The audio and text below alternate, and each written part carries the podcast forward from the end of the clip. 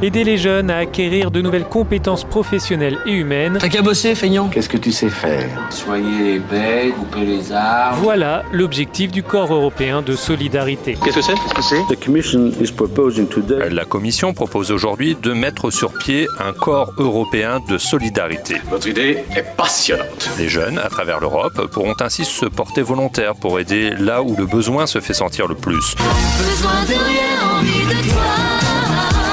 répondre à des situations de crise, Vous êtes bien nerveux, mon petit Bernard. comme la crise des réfugiés ou le récent tremblement de terre en Italie.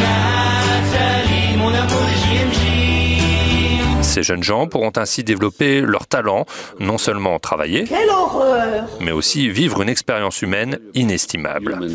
Tamponné, double tamponné, double.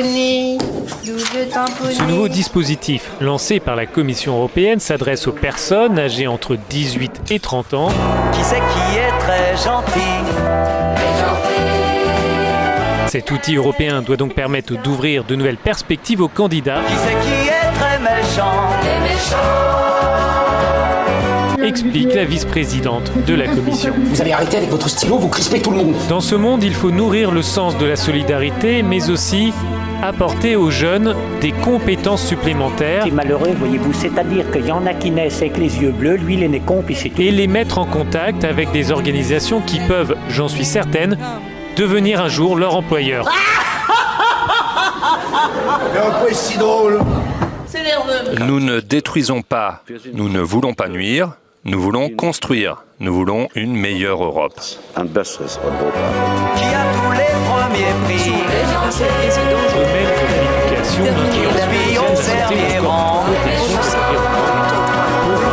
c'est un dispositif intéressant. Si nous avons plus de réponses, Et de plus d'attention que les gens commencent à réaliser que je peux participer moi-même en tant qu'individu